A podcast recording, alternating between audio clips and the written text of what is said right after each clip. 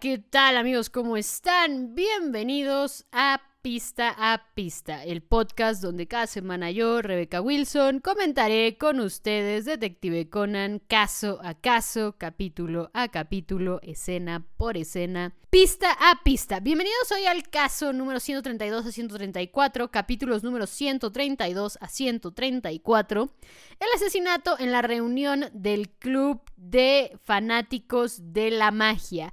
Eh, un título muy largo para un caso algo largo, tres partes, no es de los más largos, pero sí suele salirse de la norma, ¿no? La norma suelen ser dos partes, este se sale un poco de la norma y se vuelve en tres partes. Y eh, justamente por eso voy a intentar resumirlo un poco más para que tampoco el podcast dure 40 años o lo tenga que dividir en dos partes, ¿no? El de Jaibara lo veía necesario, el 129 lo veía necesario.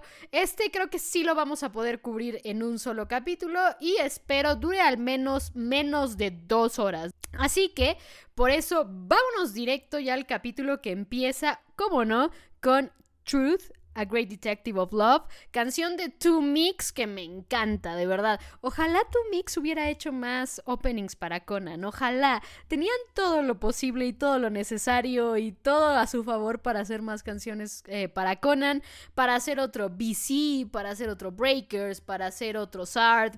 Para hacer otro, igual eh, dentro de la misma lista que Mike Kuraki, o sea, eh, grupos y personas que han hecho varias canciones para Conan. Eh, justo, curioso, o sea, sé que Mai Kuraki es la que tiene el récord, eh, pero me, llamaría la atención al menos algún día yo hacer mi listita de cuántas canciones ha hecho Breakers, BC y bueno, en su, en su tiempo Sart, antes de que antes de, lo que pasó, la, historia bastante, bastante triste de la vocalista y, creo que era la líder de, de Sard, Izumi Sakai. Ah, de Sard ahorita yo creo que tendría igual muchas más canciones eh, para Conan. Eh, justo ahorita ya también tenemos a Sard Underground eh, también haciendo algunas otras. Entonces, pues justo, creo que Two Mix pudo haber estado en esa lista de gente que ha hecho varias canciones para Conan, pero tenemos Truth, A Great Detective of Love y ya. y párale de contar. Eh, sería interesante saber si hay alguna razón real detrás de eso o simplemente no, no les nació hacer más canciones o simplemente su estilo de canciones y su estilo de música tal vez no iba tanto ya después con cómo fue evolucionando eh, los openings y los endings de Conan. No lo sé. Realmente no, no, no, no intento hacerme una explicación lógica y razonable, pero no me la encuentro, entonces tal vez ni siquiera la hay. Pero bueno, después de este opening épico de Two Mix, eh, tenemos a Kogoro manejando y Conan de copiloto con un cubrebocas. Esto ya nos está dando a entender que está enfermillo, el, el pequeño piojo.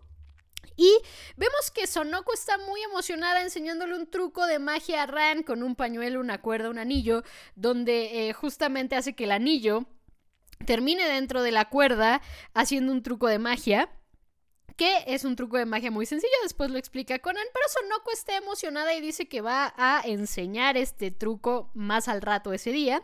Y aquí es donde Ran, en un diálogo, nos contextualiza a nosotros, audiencia, porque obviamente nosotros como audiencia estamos así como, ¿qué está pasando? ¿Por qué están en un carro? ¿Por qué Sonoko está haciendo trucos de magia? ¿Por qué está emocionada? ¿De qué hablan?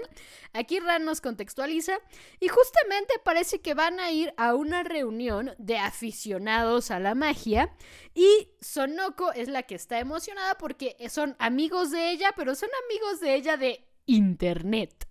Ahora, debo decir que eh, este capítulo salió en 1999 en el anime, pero en el manga es, seguramente es más viejo, ¿no? 1997, 1998, más o menos por ahí. Eh, suele haber como dos años de, espacio entre entre anime y manga con Detective Conan, año y medio o dos años. Entonces esto fue escrito por el 97-98, pero definitivamente había como una tendencia de conocer gente en internet o algo así a finales de los 90, a finales del, siglo pasado eh, y principios de los 2000 Porque hasta hay una canción de amor en internet, la de te di todo mi amor arroba ro.com, eh, que justamente esa canción creo que es como del 2000, 2001, algo así, ¿no? Aunque debo decir que aquí en México creo que no era tan popular tener internet en casa, por ejemplo, y aquí es donde Sonoko se vuelve una visionaria, porque justamente Kogoro le dice que eh, le parece curioso que alguien como ella, heredera de la corporación y el conglomerado Suzuki, estuviera en internet y Sonoko le dice que en esta era de la información, que debo decir que es un discurso que a día de hoy lo mantenemos, o sea, la, humanidad no ha avanzado mucho en estos 20 años, 24, 25 eh, años, que en esta era de la información lo importante es, es mantenerse conectado e incluso le sugiere a Kogoro eh, contratar una línea para su oficina, ¿no? Eh, justamente aquí con esto, eh, me llama la atención, les digo, Sonoco visionaria diciendo todos tenemos que tener internet en casa. A ver, en los noventas ya, ya había internet en varios lados, pero creo que al menos aquí en México, digo, no sé en Japón, y me hace pensar que no, este diálogo de Sonoco visionaria, eh, no era tan común tener internet en casa, ¿no? Solías ir a, a, cafés internet o a cibercafés o como, como se llamaran también en sus países si tenían alguna alguna otra eh, nombre, aquí en México eran cibercafés o café internet, eh, era, era algo muy normal y muy común, yo creo que hasta 2007, 2008, al menos aquí en México. Yo recuerdo haber ido todavía al ciber en 2007, 2008, cuando estaba en secundaria. Entonces, eh, parece aquí Sonoko visionaria diciendo va a ser importante que en esta era todos tengamos internet en casa y vaya, madre mía, Sonoko con visión a 10 años más o menos, ¿no? Creo que sí, ya, ya fue la norma que varios tuvieran internet en casa o un, un amplio porcentaje de la población. Empezó a volverse así hasta principios de la primera década de los 2000, 2010 en adelante, creo que es cuando ya se empezó a, popularizar un poco más el tener internet en, casas. Pero pues al menos a día de hoy eh, sigue habiendo eh, cafés internet en, todos lados. Bueno, no, no sé, no, sé si en todos lados, pero al menos Tal vez eso diga más de mi colonia que otra cosa, pero al menos aquí en mi colonia todavía hay como cuatro o cinco cibercafés y sales a caminar y hay gente en los cibercafés. Y con total sinceridad, en otros lugares a los que he estado nunca me he fijado, excepto en Corea, que estuve viviendo en 2017. Eh, y en 2017 sí había cibercafés o algo así, los PC Rooms, que se llaman en Corea, pero justo era gente que iba a jugar videojuegos a los PC Rooms. Aunque eh, sí llegaba a haber también algunas computadoras para hacer eh, trabajillo ahí en Word y navegar internet y como cosas más de, cibercafé, ¿no? Eh, no solamente ir a jugar videojuegos al, al PC Room. Aunque, pues, los PC rooms, al menos en Corea, para cuando yo fui en 2017, sí eran más usados para... Porque esas computadoras están como más preparadas para jugar videojuegos que, por ejemplo, una de escritorio que pudieras tener en casa o una laptop, ¿no? Eh, pero justo, no sé ahorita el estado de las cosas a, 2023, ¿no? Yo estaba ya en 2017 y, y las cosas pueden cambiar mucho, pero... Regresando a Sonoko y su historia de tedito mi amor arroba y tú me arroba arroba arroba la razón, mándame un email y te abriré mi buzón y te hago un rinconcito en el archivo de mi corazón. Pues eh, justamente Ran le pregunta a Sonoko cómo es que se ha interesado por la magia y Sonoko dice que ha conocido a alguien maravilloso.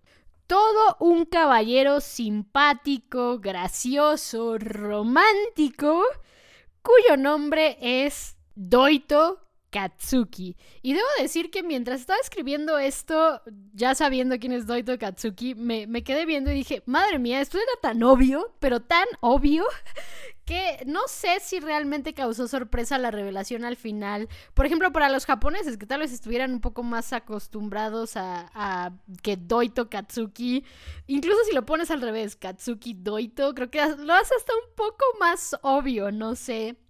Eh, pero justamente, este hombre maravilloso es Doito Katsuki y Sonoko se lo imagina guapísimo. O sea, Sonoko se lo imagina eh, guapísimo. Y lo que ella busca es básicamente impresionar a Doito Katsuki con su truco de magia. Pero Conan le dice que no va a impresionar a nadie, ya que ese truco se ha visto muchas veces en televisión y es fácil saber cómo hace para que el anillo entre en el hilo. Y pues obviamente esto enoja a Sonoko, pero Ran le dice que se tranquilice, que Conan ha estado de mal humor desde que se enteró que Ran también iba a unirse a esta excursión. Y creo que todos podemos sospechar por qué. Pero también Ran le pregunta a Sonoko si es que está bien que ella vaya. Y Sonoko dice que sí, ya que ella originalmente dijo que iría con su novia. Ran se queda dudosa con respecto al uso de la palabra novia y en una pequeña elipsis donde ya han llegado a la mansión, a la cabaña en las montañas, eh, Sonoko justamente está explicando que fingió ser un hombre de 30 años y también Sonoko dice que en ese sitio nadie utiliza sus nombres reales, ¿no? Tiene, todos tienen como nicknames. Algo que sigue siendo súper común en internet a día de hoy. Eh, pero creo que ya solo se llega a ver justo como en plataformas tipo Twitter, Tumblr, Reddit y cosas así. Porque también ya la gente que está como por Instagram, eh, Facebook y tal, sí suelen tener más como sus nombres reales. Alguna gente en Twitter y tal sigue teniendo sus nombres reales. Yo, por ejemplo, siempre he usado el Repson. Lo único que cambió fue la doble S. O sea, la doble S la empecé a usar hasta 2018, 2017. Es que empecé a usar la doble S. Antes era Repson con una S. Eh, y a veces en vez de Repson era Bexon. En vez de, o sea, de Beca, de Rebeca, era Beckson. A veces era Bexon y a veces era Repson. Eh, pero usualmente siempre he usado ese, ¿no? Y justo al igual que Sonoko, que le, da, le permitía mantener su género en secreto, eh, también a mí Bexon y Repson me, me permitía mantener mi género en secreto, sobre todo porque yo era mucho de foros de fútbol, así como Sonoko en foros de magia, yo era mucho de foros de fútbol y lo mejor en foros de fútbol a día de hoy, y, y lo digo tristemente, pero a día de hoy lo mejor en foros de fútbol o en plataformas donde hablas de fútbol, lo mejor es que no sepan tu género. Y bueno, eh, en este caso, Sonoko simplemente su eh, nickname era aprendiz de mago y por ejemplo en el caso de Doito Katsuki, su nickname era pista falsa. Obviamente aquí Ran le pregunta que cómo es que sabe entonces que Doito Katsuki se llama Doito Katsuki. Y básicamente Sonoko dice que le preguntó por email, ¿no? Mándame un email y te abriré mi buzón. Bien lo decía esa canción, que no sé quién la cantaba, pero era una canción que en los 2000 sonó mucho. Pero Sonoko está emocionada de encontrarse a sus amigos de internet. Mientras están caminando sobre el puente que los lleva a la cabaña, Kogoro parece que huele algo e incluso le pregunta a Conan si, si, no percibe un olor extraño, pero en ese momento Conan estornuda, recordándonos a todos que trae un cubrebocas y está enfermo. Entonces realmente no, supongo que no olió nada. Y en el momento en el que abren la puerta de la cabaña, lo recibe un hombre eh, ya un poquito mayorcillo, que justamente identifica a Sonoko y dice, claro, por supuesto, tú eres aprendiz de mago. Y parece ser que le hacen saber a Sonoko que se notaba a kilómetros que no era un señor de 30 años, sino que era una joven eh, mujer. Y eh, justamente su forma de expresarse fue la que la delató, ¿no? Eh, con todo esto conocemos a otra de las personas que van a participar en esta reunión de aficionados a la magia y los conocemos tanto con su nickname como con sus nombres reales, donde también nos comentan justo que hay una mujer que se hacía pasar también por hombre con el nickname de El Niño Falso. Y también había otro hombre que se hacía pasar por una mujer e incluso otra de las invitadas, que no es la que se hacía pasar eh, con el nickname del niño falso, sino otra completamente, eh, le dice que, que ella se confió en que era mujer y hasta hablaban de ropa interior. Pero pues eh, tenemos aquí esta presentación de los sospechosos y futuras víctimas clásico de Conan.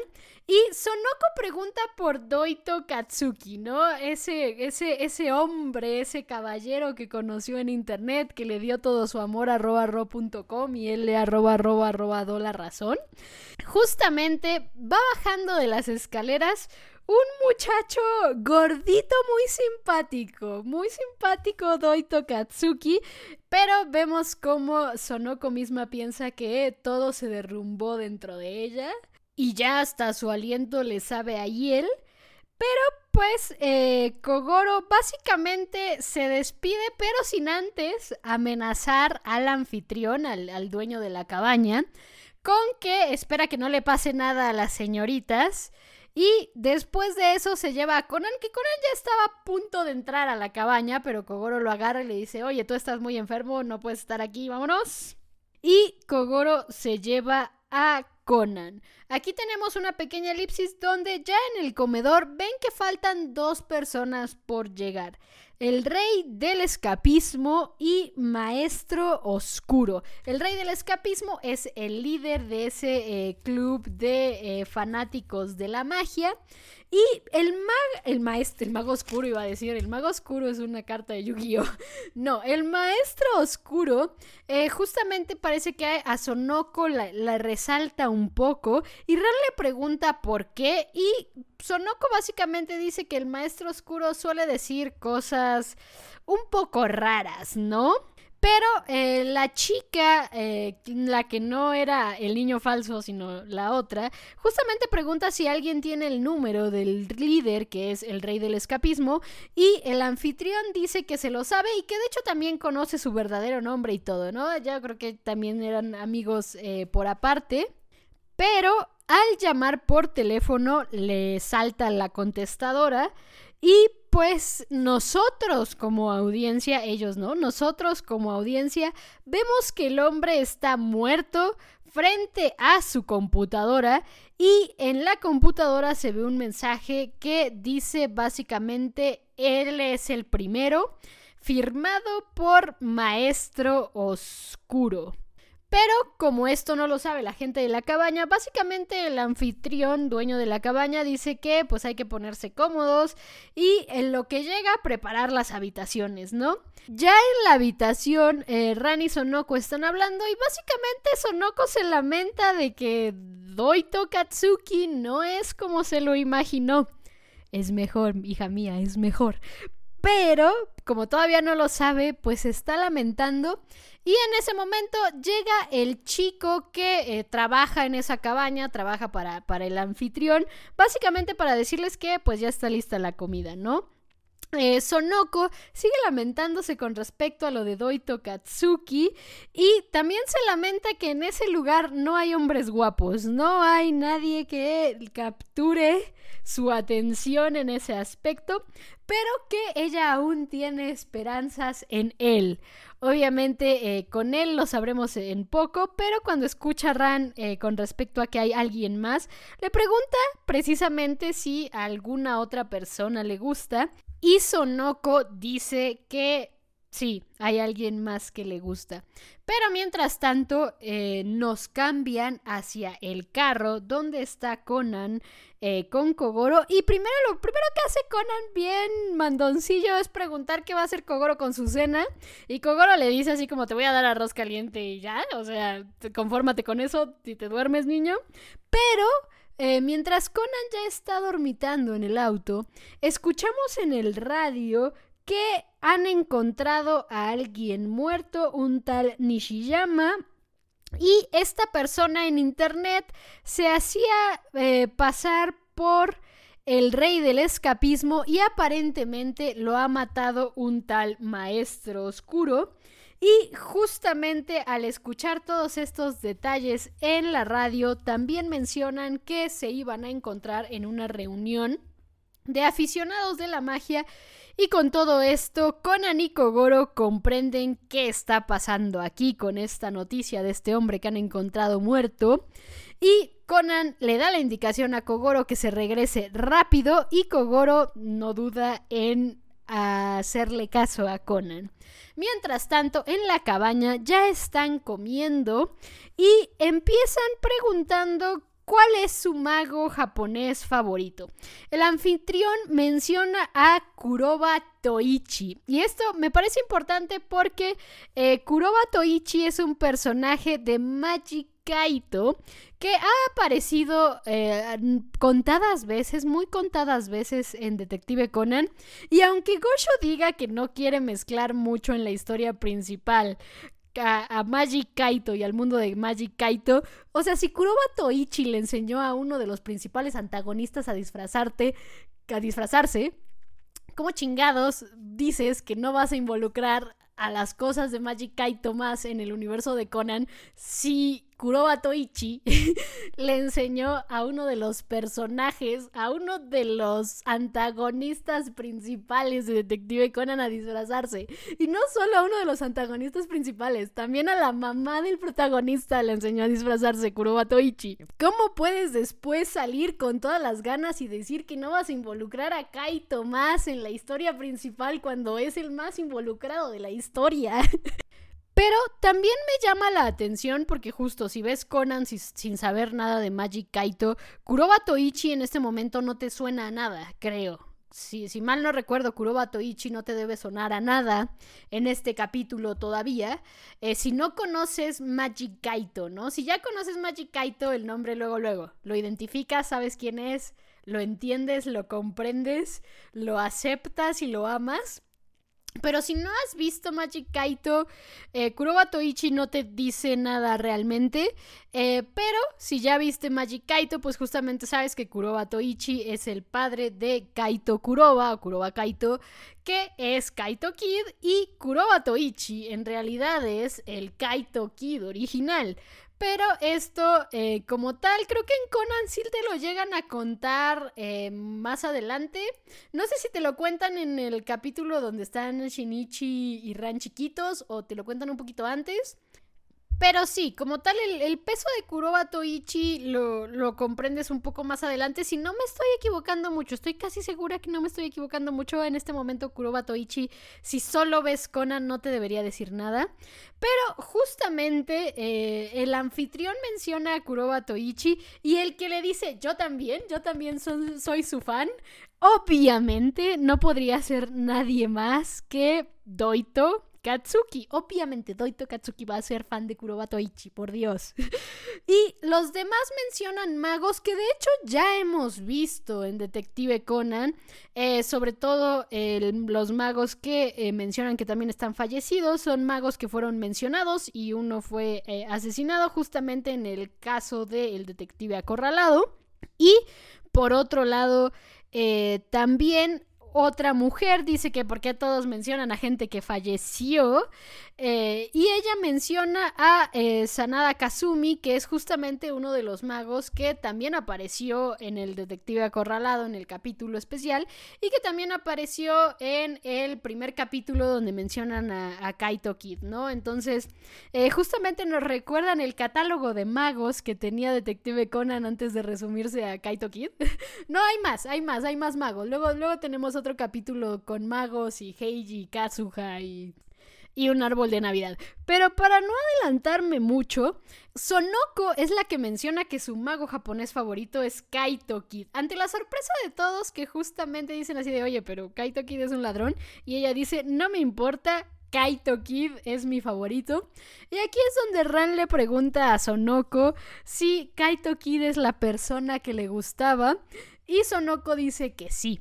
Debo decir aquí algo, algo que, no sé si me va a hacer quedar como la de los gustos raros, eh, pero a mí en realidad sí me gusta un poco Sonoko y Kaito, no como shipeo, sino porque me gusta que Sonoko sí, o sea, sí le gusta a Kaito, pero siento que es como un gusto de fan, ¿no? O sea, como las niñas de K-pop que tienen su bias, o, o, por ejemplo yo que, que me gusta, o sea, me gusta Neymar, más allá del jugador, sino también cómo es físicamente y tal. O sea, siento que es ese tipo de gusto el que tiene Sonoko por Kaito y eso me gusta, o sea, y me gusta cómo se explora en las películas y cómo se explora en el anime y cómo se explora en el manga. Realmente sí me gusta, o sea, no es que me guste el shipeo de Sonoko y Kaito, no me gusta el shipeo de Sonoko y Kaito, pero me gusta la idea de que a Sonoko le gusta Kaito porque es su fan, pero eh, justamente es como muy efusiva en su gusto hacia Kaito y en el hecho de que es como su gusto versión fan, ¿no? Pero eh, justamente aquí ya tenemos que eh, Sonoko le gusta a Kaito, mientras que todo esto está pasando, Kogoro y Conan van a toda velocidad, pero cuando llegan al puente que tienen que cruzar para llegar a la cabaña, básicamente está en llamas y Conan cruza el puente corriendo mientras le dice a Kogoro que él contacte a la policía. Y mientras Conan va corriendo, el puente se empieza a caer y Conan grita el nombre de Ran.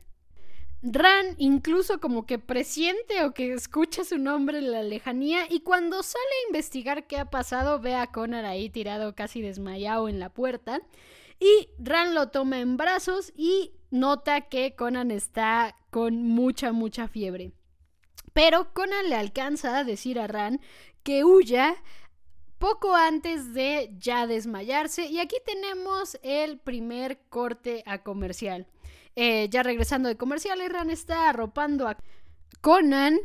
Y eh, una de las eh, personas que estaban ahí en la cabaña se pregunta si el niño volvió por haberse quedado ahí, pero Ran dice que no cree por lo que dijo antes de desmayarse, ¿no? Él huye de aquí, pero llega Daito Katsuki al cuarto. Ya iba a decir el nombre de Daito Katsuki. Bueno, no el nombre real de Daito Katsuki, pero ustedes me entienden, ¿no? Eh, llega Daito Katsuki y le da una medicina a Ran para Conan y eh, dice que seguramente con eso se pondrá mejor. Y Sonoko le dice así como, ¿cómo puedes estar tan seguro? Y Daito Katsuki miente diciendo que estudió medicina. Pero pues por otro lado en la cabaña eh, la línea de teléfono está cortada y como el líder era el que tenía las actividades pues básicamente no tienen nada que hacer ahí en, en esa cabaña, ¿no? Proponen obviamente que eh, pues esto se escoja un nuevo líder y se escoja alguien que piense eh, las actividades y se escojan eh, todo esto con magia. Aquí es donde el hombre que se hacía pasar por mujer, el hombre que en su nickname se hacía pasar por mujer y hablaba de ropa interior con otra gente, pues usa a Sonoko como su asistente y pues en unas hojas anota los nombres y le pide a Sonoko que con una pluma en las tarjetas escriba un círculo, una X y un triángulo, ¿no? En estas eh, tarjetas, básicamente, el que le tocó el círculo es el líder, al que tocó eh, la X es el encargado de planear las actividades y el que le tocó el triángulo básicamente va a calentar el baño, ¿no? Eh, la persona de la cabaña dice, oiga, no, no se preocupen, yo caliento el baño, pero el hombre del truco, que está planeando el truco, dice que lo importante es que haya alguien que se va castigado, ¿no? cuando termina todo esto, es Doito Katsuki el que quiere revelar los resultados, pero el hombre dice que él parte de su truco es adivinar quiénes son las personas que han sido seleccionadas en estas tarjetas al azar por Sonoko, supuestamente. Y eh, acierta que Kuroda, la otra chica, que no es eh, la que era el niño falso, sino la otra, Kuroda es el líder, mientras que la chica del niño falso, cuyo nombre es Tanaka, es la que le toca ir a calentar el baño, ¿no? O que calentar el, el calentador, ponerle la leña, lo que sea. Y pues solamente queda la persona que va a pensar en las actividades. Y aunque originalmente parece que él dice que la persona eh, que va a hacer estas actividades y la que debió acertar era precisamente Doito Katsuki, pues resulta que no, sino que era él, eh, Hamano, Hamono, Hamano, sí, Hamano. Eh, no entiendo mi letra, pero creo que dice Hamano. Entonces, eh, pues justamente con todo esto le dicen a él, el que hizo el truco, que vaya a su habitación a pensar, mientras que todos se separan a hacer cosas. Ya sabemos que cuando en Conan alguien se separa a hacer cosas es el augurio de muerte.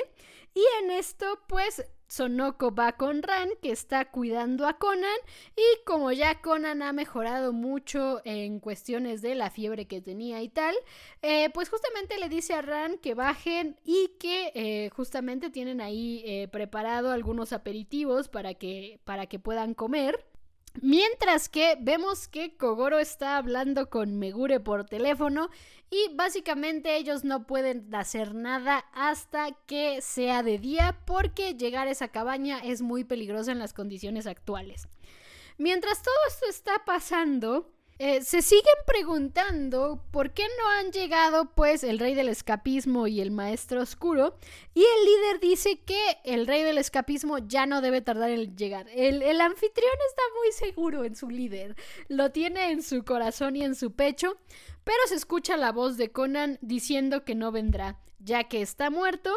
Y básicamente Conan eh, cuenta lo que escucha en la radio y comprueba que la persona que murió en la radio es precisamente el líder. Y pues con todo esto recuerdan que eh, probablemente al ser el maestro oscuro el que firmó la carta de que este no es, este es el primero, pues eh, piensan que maestro oscuro también discutió en internet con eh, que es justamente el que se fue a planear las actividades. Y pues cuando suben a verlo, a buscarlo, eh, lo primero que ven es que no está en su habitación cuando debería de estar en su habitación pensando las actividades y Conan lo primero que hace es correr hacia el balcón para asomarse y ve que eh, no hay nadie en el piso, nadie se cayó, eso lo tranquiliza un poco hasta que escuchan la voz de Ran decir que miren hacia cierta dirección y justo en medio de la nada, en medio de la nieve, ahí está el cuerpo de este hombre tirado. Todos corren hacia afuera de la cabaña, hacia donde está este cuerpo ahí tirado en medio de la nada, entre la casa y un bosque. Y eh, digamos que es Doito el que corre más rápido y llega al cuerpo y es Doito el que confirma que está muerto y pide que no se acerquen más los demás ya que van a alterar la escena del crimen. Y en ese momento pues justo preguntan a qué se refiere y Conan dice que miren a su alrededor, no hay huellas que indiquen que alguien dejó el cuerpo ahí en medio de la nada, así que básicamente esto lo hace un crimen imposible y con esto se termina la primera parte de este caso, el primer capítulo. Y nos vamos con la segunda parte. Les digo, ahorita tengo eh, estos capítulos eh, que estoy viendo, vienen pegados todos, o sea, recortan ending y opening en, digamos, en las segundas y en la tercera parte se recorta ending y opening. Entonces, básicamente, en este eh, capítulo no vemos el ending, que es Still for Your Love. Y nos vamos directamente con el resumen de lo que ha pasado. Y después del resumen vemos que mientras están con el cuerpo, eh, Doito dice que parece que fue estrangulado y que lo debió de haber hecho alguien que está en esa cabaña, ¿no? El encargado eh, de la cabaña, el, muchacho que trabaja para el anfitrión, dice que también pudo haber sido el tal maestro oscuro que no debe de estar precisamente en la cabaña, pero que puede estar oculto en los alrededores. Y justamente con todo esto es eh, Tanaka, la mujer con el nickname del niño falso, quien decide que debe de irse porque no quiere quedar a merced de un asesino. Pero en este momento, Conan dice que ella no puede irse porque el puente para llegar a la cabaña ardió en llamas cuando él recién había llegado, ¿no? Con todo esto, la forma de bajar de la montaña es mucho más complicada así en la oscuridad con la nieve y todo eso. Y pues eh, básicamente el asesino cortó los teléfonos. En este momento Tanaka dice, bueno, cortó la línea telefónica, pero tenemos los celulares. Pero es Doito el que dice que ahí no hay cobertura. Así que básicamente el asesino los ha aislado. Debo decir que para los noventas y a día de hoy, el hecho de que no haya cobertura en algún lugar tampoco me parece tan sorpresivo. Este capítulo podría seguir siendo vigente así como está a día de hoy. Eh, sí, así como está a día de hoy podría ser vigente, ¿no? O sea, Sonoko conoció a los magos aficionados en Reddit o algo así. O sea, de verdad puede seguir a día de hoy vigente. Eh, porque de verdad, o sea, a día de hoy en mi casa no hay señal. Aquí en mi casa no hay señal de celular. Tengo que salir y caminar como media cuadra para tener señal de celular. O dos, tres cuadras para tener una señal decente de teléfono. Entonces, básicamente sí, el asesino los aisló. Y mientras tanto en la estación de policía, Kogoro ya está con Megure. Y Megure le dice a Kogoro que pues eh, más o menos ya, ya tienen idea de quién puede ser. Es alguien que está en la cabaña. Aquí ya nosotros como audiencia nos enteramos que sí es alguien que está en la cabaña. Pero también les causa curiosidad que hay alguien más que ha usado datos falsos para registrarse en Internet, ¿no? No solo el asesino, sino alguien más usó datos falsos para registrarse en, en Internet. Por otro lado, vemos de regreso en la cabaña que Sonoko se está culpando, ¿no? Yo lo maté porque yo puse que él fuera a pensar los acertijos y no sé qué. Y aquí es cuando el hermoso de Doito, Katsuki, le dice que ella no tiene por qué culparse ya que ella no sabía eh, a quiénes les estaba anotando en los papeles.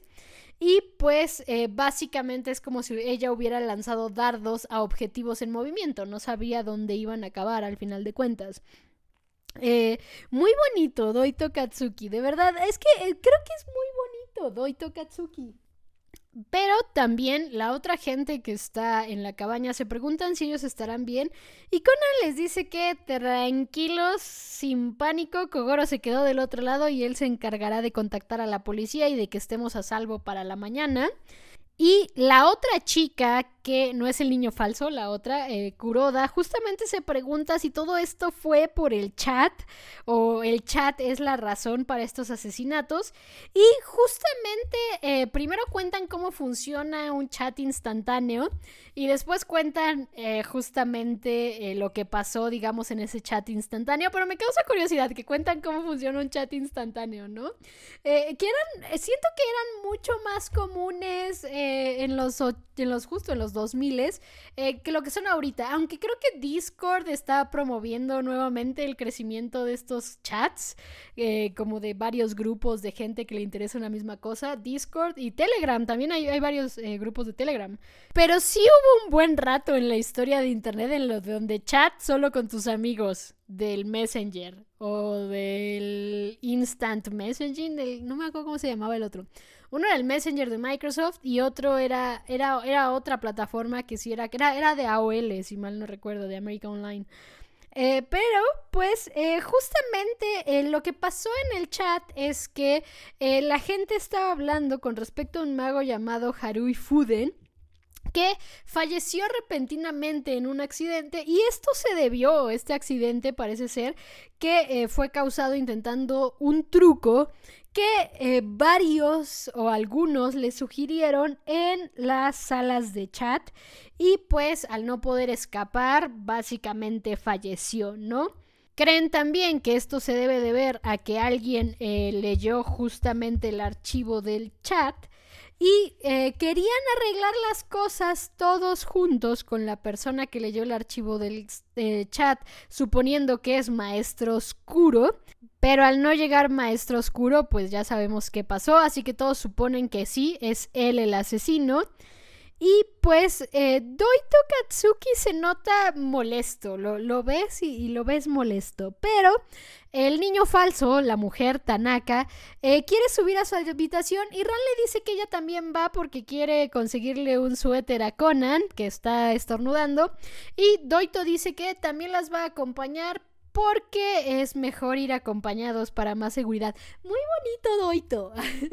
Doito Katsuki, muy bonito, de verdad. Y les digo, o sea, Sonoko estaba decepcionada, pero no, no, no, su sueño era realidad. Mientras, eh, justamente Ran le está poniendo el suéter a Conan, Conan pregunta cómo fue el truco de las tarjetas y básicamente Ran le cuenta cómo fue. Conan se pregunta si realmente fue Maestro Oscuro el que asesinó a estos. Y mientras tanto, pues eh, Tanaka, la chica del nickname del niño falso, decide ir a su cuarto también para buscar algo. Pero mientras está buscando, vemos cómo se dispara una flecha que choca contra la pared. Y pues después, al poco rato, se escucha otro ruido y el grito de Sonoko. Cuando bajan a ver qué pasó con Sonoko, vemos que se ha disparado otra flecha en el baño. Salen todos a ver si pueden encontrar a la persona que ha disparado la, la flecha. Y la primera en salir es justamente Tanaka, mientras que están los todos ahí en la nieve. Vemos primero que Sonoko se resbala y después parece ser que Tanaka también se cae. Mientras las dos están en el piso, alguien encuentra en la nieve la ballesta con la que se dispararon estas flechas y vemos que Doito Katsuki está muy molesto y Conan lo nota. Y aquí es donde Doito Katsuki le llama la atención a Conan. Y pues tenemos un pequeño corte a comercial y regresamos con eh, Tanaka, la mujer, lamentándose de ir a la reunión y pues todos deciden volver a la cabaña, ya están ahí, no pueden hacer nada más. Y primero piensan eh, si podrían acaso tapar el cuerpo para eh, que no les dé tanta pena que está ahí el pobre hombre a la intemperie, pero es el encargado de la cabaña el que dice que eh, pues básicamente no hay que alterar la escena del crimen y mientras regresan o van caminando de regreso a la cabaña, parece ser que siguen encontrando más flechas de la ballesta, ¿no? Aquí es donde en el mismo regreso Conan nota que hay una nieve removida cerca de un árbol y también ve que en ese árbol hay un agujero que está recién hecho. Y con todo esto, pues Conan empieza a maquilar en su mente pero pues también piensa en la actitud de Doito Katsuki que le está llamando mucho la atención, ¿no? Cuando regresan a la cabaña, Conan lo primero que hace es preguntar qué estaban haciendo todos cuando murió el otro hombre. Y eh, pues básicamente le dicen a Conan que por qué pregunta y la respuesta lógica es porque sospecha de nosotros. Y le dicen a Conan que nadie pudo haberlo hecho, pero Conan dice que no hay que descartar nada, ¿no? No hay que descartar nada y Doito Katsuki le hace segunda, le da la razón y básicamente es él el que empieza a contextualizar todo para Conan y los demás empiezan a complementar con las cosas que estuvieron haciendo cuando murió el otro hombre, ¿no? Eh, digamos que la primera cosa que le llama la atención a Conan es que el hombre que fue a buscar la botella de vino eh, se tardó mucho buscando la botella y el hombre dice que porque se había olvidado de que había puesto candados nuevos en donde tiene sus vinos y pues tuvo que regresarse por las llaves y luego regresarse a, la cava, ¿no? No era una cava, es decir, era una bodega y si no era una cava, pero tuvo que regresarse. Y pues los lleva básicamente a, la bodega donde están sus vinos y les enseña los candados. Cuando le dicen por qué puso tantos candados, ¿qué te pasa? ¿Por qué tantos candados? Eran como tres en la puerta. Él dice que recientemente se metieron a robar a su casa y pues por extra protección pues puso los candados. Conan se da cuenta que también alrededor de la bodega y todo eso hay varias huellas y cuando pregunta dice que pues estuvieron ahí, ¿no? Poco antes de entrar a la cabaña, entonces no hay nada raro en realidad con esas huellas y le dicen a Conan que si con todo esto él ya ha tenido suficiente, pero Conan pide ir a ver el calentador, ¿no? Donde eh, la chica fue a calentar la madera y cuando llegan al calentador, Conan se da cuenta que se puede subir muy fácil al segundo piso eh, desde el calentador, ¿no? Ya casi que sugiriendo que Tanaka pudo haberlo hecho, pero dice que ya no es la única. Básicamente dice, sí, pudo haber sido yo, pero no fui la única. Y Conan continúa pensando en las flechas que fueron lanzadas hacia ella, hacia Tanaka, y también hacia el baño donde estaba eh, Sonoko. Bueno, el baño estaba básicamente vacío, no se podía saber que Sonoko iba a entrar en ese momento que entró la flecha. Y eh, Conan, buscando cerca justo de la ventana del baño, se da cuenta que hay una grapa tirada en el piso y cuando se sube hacia, hacia la ventana, hacia el borde de la ventana, ve también los agujeros de la grapa. Pero también en ese momento Doito Katsuki, lo amo, toma a Conan y lo baja y le dice básicamente cómo regresemos, ¿no? Eh, Conan le vuelve a preguntar a Sonoko si le puede dar los detalles del truco que hizo el otro sujeto con los papeles. Y con todo esto parece que Conan ya está seguro cómo es que fue y qué hizo el asesino, pero todavía le falta resolver el truco del cuerpo, cómo es que el cuerpo llegó ahí donde estaba en medio de la nada. Pero en ese momento el hombre de los vinos regresa con más vinillos. el anfitrión dice, aquí hay que beber las penas.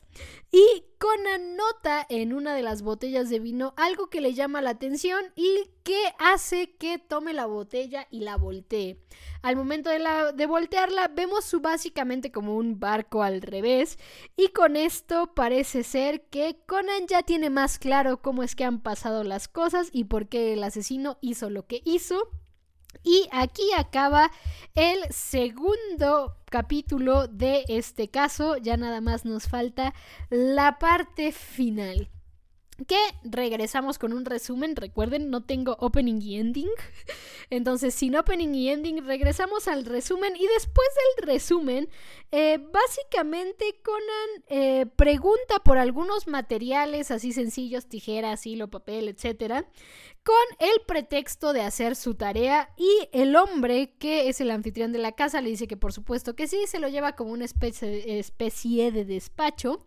Y en el despacho le da las cosas a Conan. En ese momento, Conan le pide otras cosas. Y cuando el hombre se da la vuelta para buscarlas, Conan se desaparece.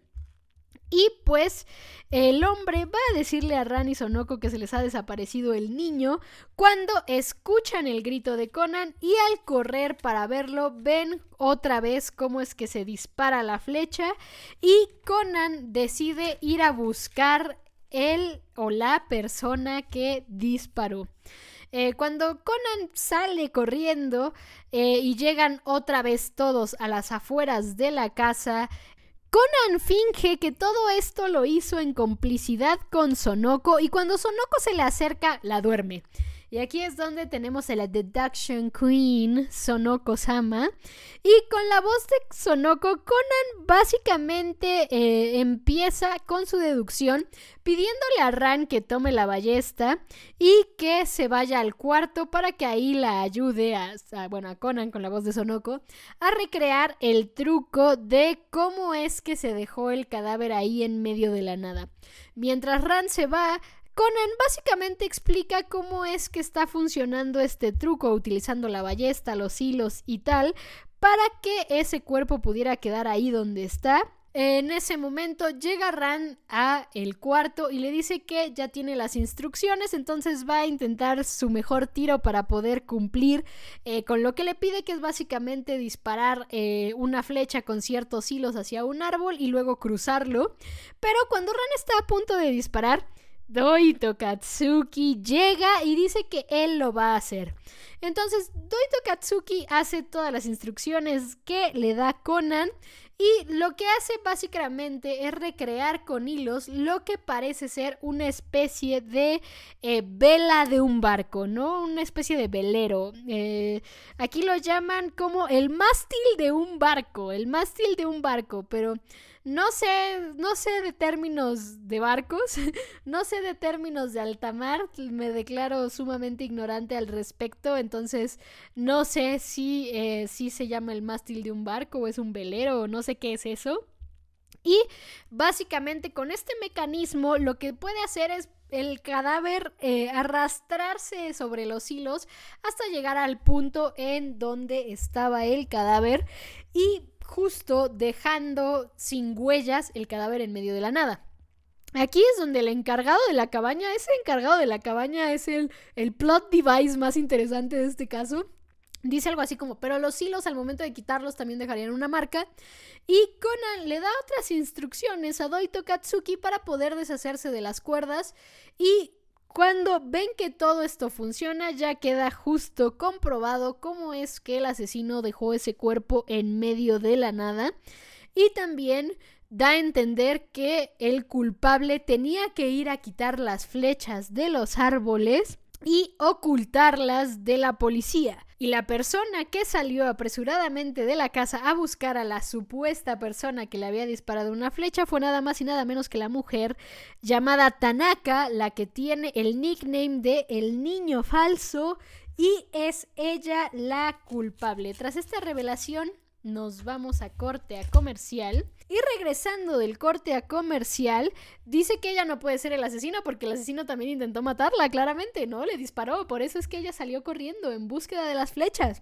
Y aquí es donde Conan justamente explica el segundo truco de la ballesta, que básicamente el primer disparo es muy sencillo. Ella ocultó la ballesta en su cuerpo y disparó rápido para después reocultar la ballesta debajo de la cama. Y después, con un truco de poleas, más o menos, y utilizando las grapas y tal, es que hace que la otra o la segunda flecha se dispare directo hacia el baño que es eh, donde eh, entró Sonoko y vio la flecha ahí, ¿no?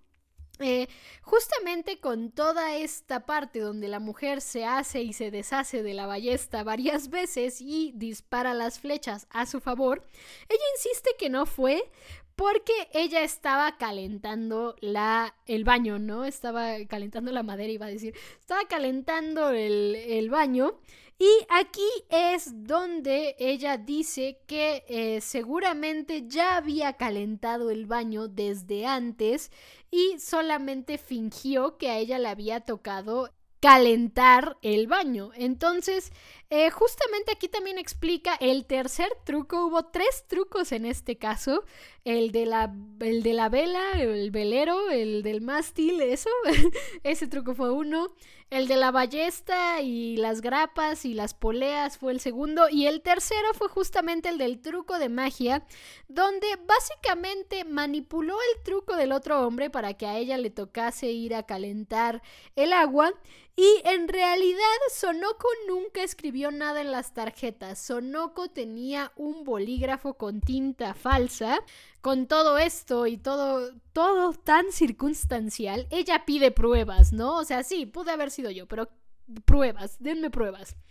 Y con todo esto, pues dice que seguramente la otra flecha que recuperó debe de estar en una de sus botas escondió la flecha en una de sus botas, entonces eh, ahí está la prueba de que ella fue. Pero pues queda la duda de quién es Maestro Oscuro. Y básicamente eh, lo que dice es que Maestro Oscuro era como un segundo usuario de esta mujer, aparte del el niño falso. Y eh, también mencionan que ella participaba en los chats en conjunto, entonces eh, pues ahí está raro, pero aquí Conan dice que participar en los chats en conjunto sería fácil si contrató dos líneas de internet y tenía dos computadoras. Eh, en realidad, a día de hoy, en estas fechas, sería mucho más fácil. ¿eh? En una te conectas en la computadora y en el otro con el celular o algo así. O el, mismo celular te deja tener varias sesiones abiertas, ¿no? Eh, bueno, Twitter deja tener varias sesiones abiertas y no, sé cuál otro más. Pero seguramente habrá otras aplicaciones que te dejan varias sesiones abiertas. Entonces, en ese tiempo era todavía más difícil, pero Conan dice que es sencillo tener dos líneas de internet y tener dos computadoras, ¿no? Eh, pero en realidad ella dice que básicamente no, no fue tan así, ¿no?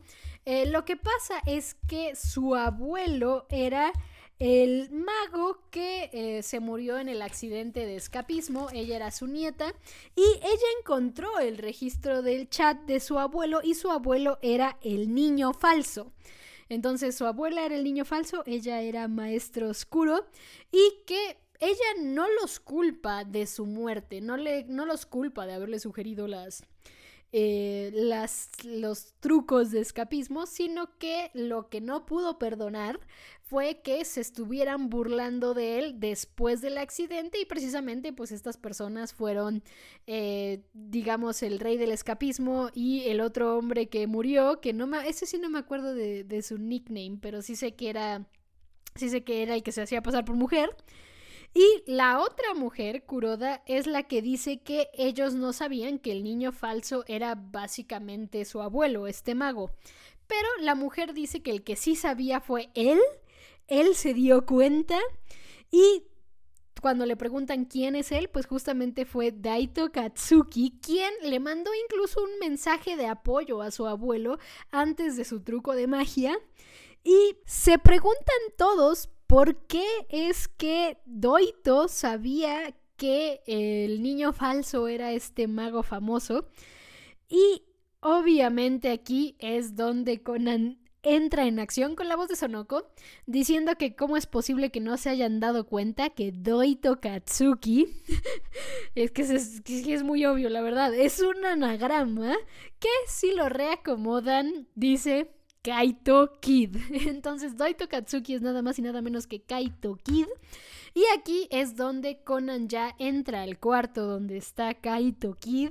Lo enfrenta primero preguntándole antes que nada por Ran y Kaito le dice muy bonito que Ran se encuentra durmiendo con su carita angelical, su carita toda preciosa, casi dice eso, casi dice eso, no, solo dice que su carita angelical y que siente debilidad por rostros como el de ella. Pues cómo no va a sentir debilidad si tiene toda la jeta de Kaoko Nakamori casi. También aquí es donde Kaito le explica sus razones a Conan, donde dice que él fue a investigar porque el niño falso seguía publicando cuando se supone que había fallecido.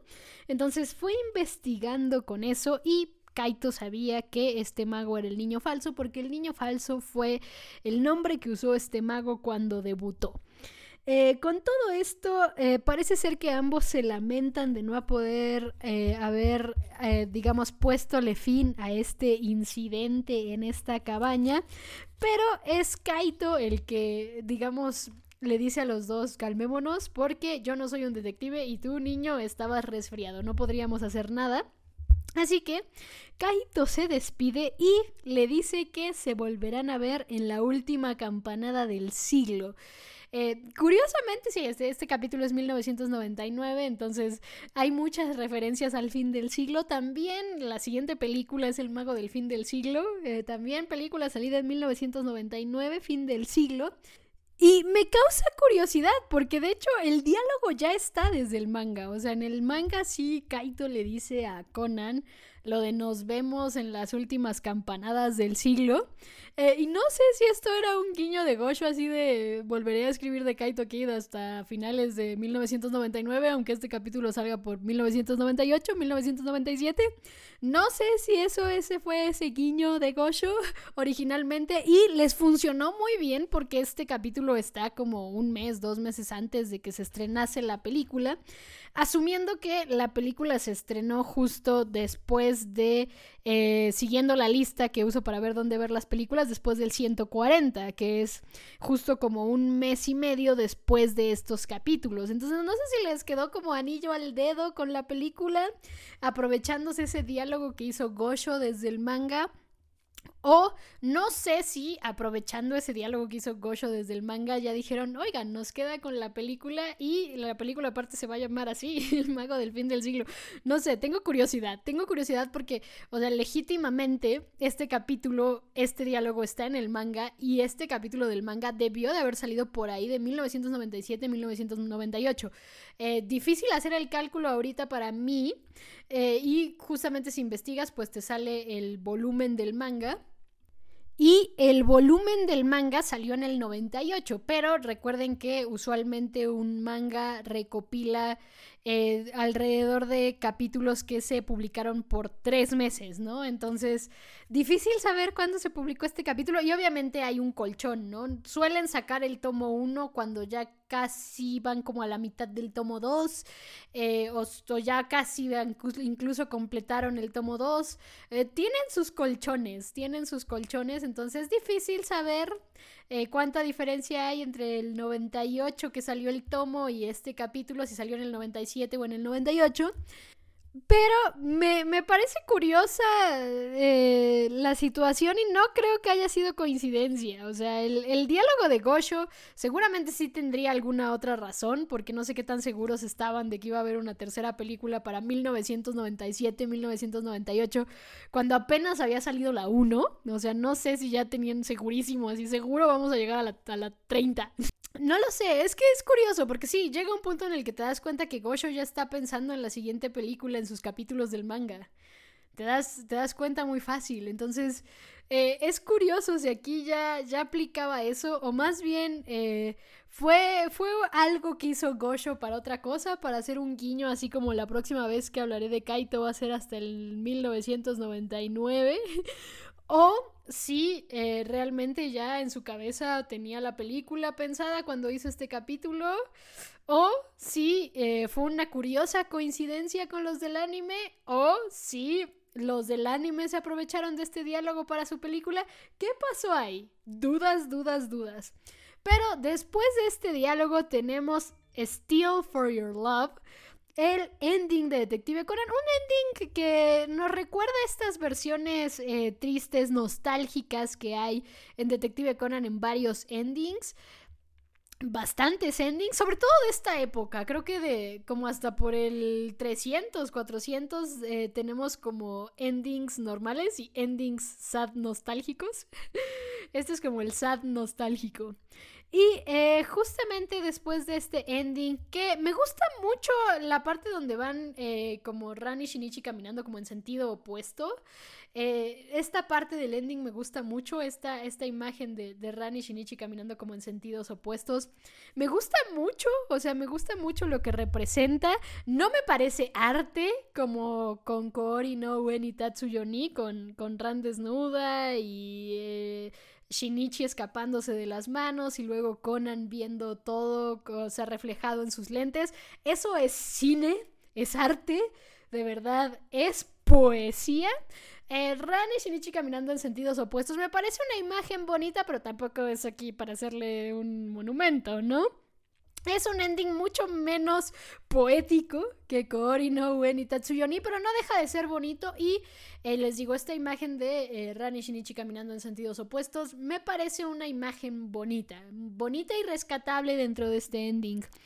Eh, mientras tanto, después del ending tenemos la escena post créditos donde la narración de Conan básicamente cuenta que llegó el helicóptero, eh, la mujer confesó todo con la policía, la arrestaron en el momento y así se cerró el caso. Mientras tanto, Sonoko con el corazón partido de no poder haber visto a ese mago, pues los lleva a un karaoke y eh, con todo esto al final vemos que Sonoko se ha recuperado porque ha conocido a alguien en internet de otro club. Entonces, eh, Sonoko ya está mirando otras posibilidades, otras opciones. Eh, bien por Sonoko, bien por Sonoko. Les digo, un capítulo que me gusta, me gusta mucho Kaito en este capítulo, porque eh, aquí conoces un lado de Kaito que creo que el anime manga de Detective Conan aún no te presentaba. Si viste Magic Kaito, es un lado de Kaito que ya conoces. Eh, si, si viste o si tienes conocimientos de Magic Kaito para este capítulo, creo que este es un lado de Kaito que ya conoces.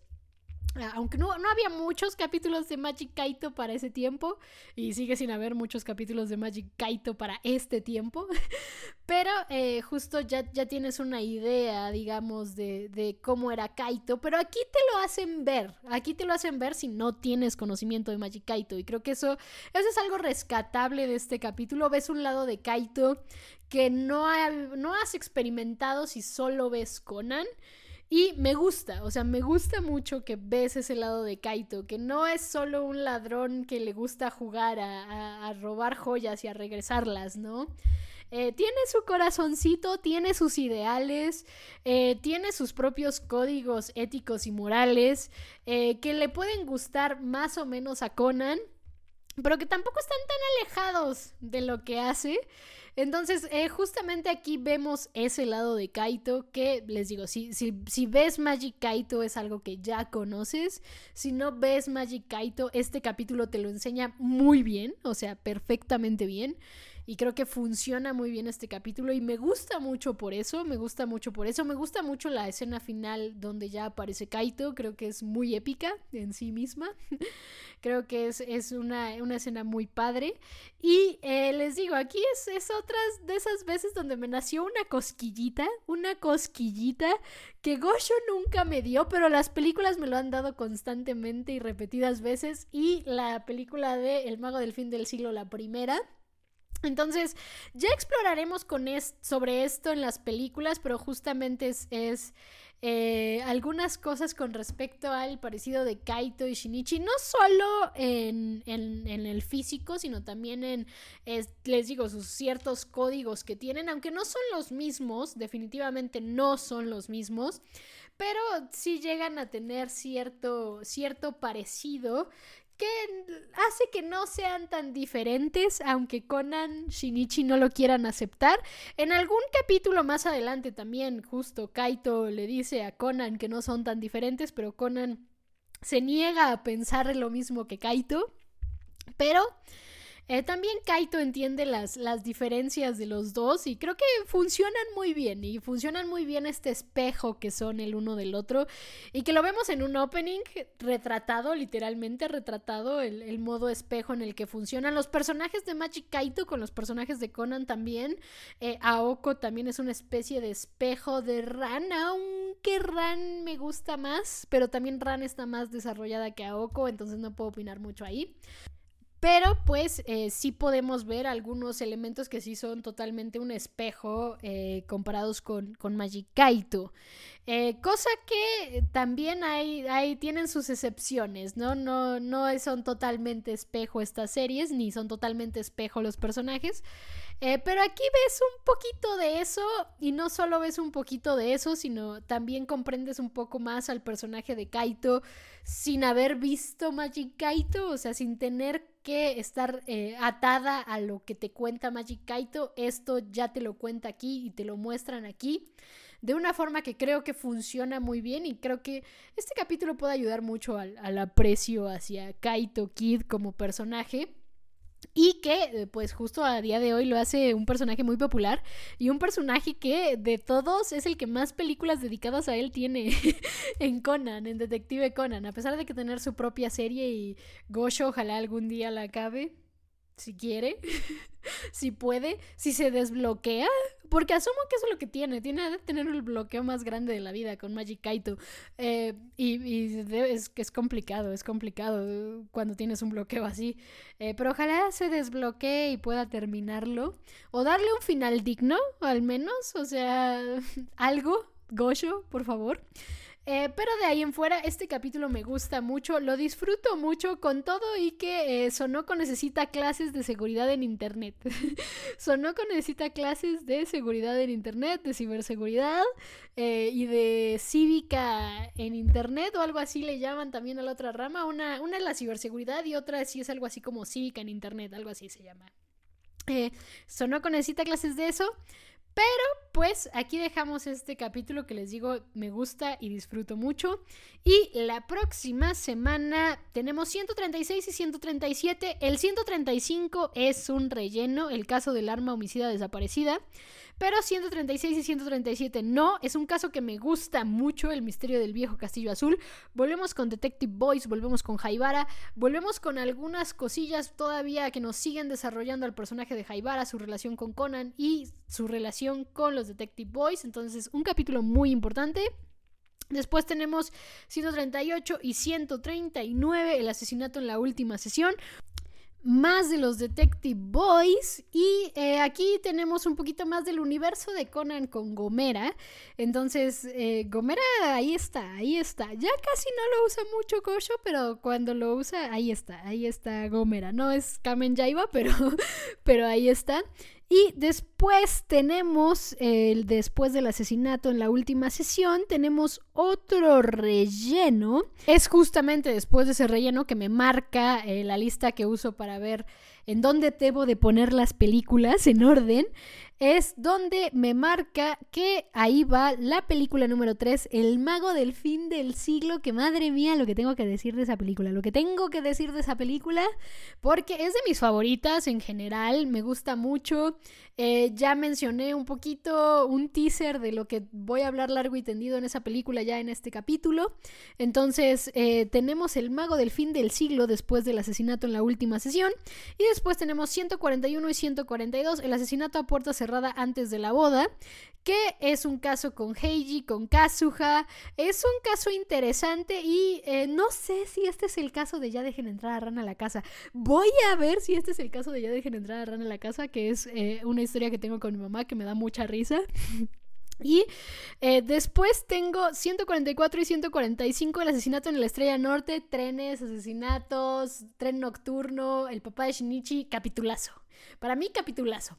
Creo que es de los más olvidados cuando la gente recuerda así como los capítulos viejitos de Conan. Creo que este es de los que he notado que son como de los más olvidados, pero para mí, capitulazo. Tiene trenes, nocturnos, asesinato, papá de Conan, mamá de Conan y maravilloso. Luego tenemos algo que es aún más maravilloso porque es 146 y 147, Historia de amor de la Policía Metropolitana, parte 1. Dios, tengo tantas cosas que decir en, aquí. O sea, la mejor pareja creada en ficción empieza a aparecer. Y aquí la vida te cambia, ¿eh? La vida te cambia con, con, con la mejor pareja creada en ficción. Después tenemos 153 y 154, bueno, varios rellenos del 148 al 152. Después 153 y 154 volvemos con Sonoko en el verano peligroso de Sonoko, donde vamos a conocer un personaje que es eh, bastante importante para la vida de Sonoko. Y tengo ahí mis, mis, mis comentarios también al respecto. Después otro relleno, 155 y 156 y 157, parte 2 de historia de amor de la policía metropolitana. Entonces, joyas. Llega un punto, y lo digo con total sinceridad, llegó un punto en mi vida en donde yo buscaba en estas listas de cuáles son relleno y cuáles no. Cuando yo veía Conan la primera vez, yo buscaba cuánto me faltaba para llegar a historia de amor de la policía metropolitana, parte whatever. De verdad, o sea, yo buscaba así, ¿dónde está la siguiente parte? ¿Cuántos capítulos tengo que ver antes de la siguiente parte? Y ah, no tenía spoilers ni nada, entonces había veces que no sabía que era un capítulo relacionado con historia de amor de la Policía Metropolitana, pero definitivamente historia de amor de la Policía Metropolitana son de los mejores capítulos que tiene Conan y es de las mejores parejas que ha dado la ficción. Pero Vamos a ir poco a poco, poco a poco, porque lo que sigue es el misterio del viejo castillo azul. Entonces, vamos con eso primero. La próxima semana aquí en Pista a Pista, el podcast donde cada semana yo, Rebeca Wilson, comentaré con ustedes Detective Conan caso a caso, capítulo a capítulo, escena por escena, pista a pista. Nos vemos la próxima semana y ya saben que pueden escribirme todos sus comentarios en la caja de comentarios del video de YouTube en mi Twitter arroba Repson con doble S. Y en eh, Spotify sí está habilitada la opción de dejar su comentario, porque les digo que a veces la habilita y a veces no, no entiendo cómo funciona eso.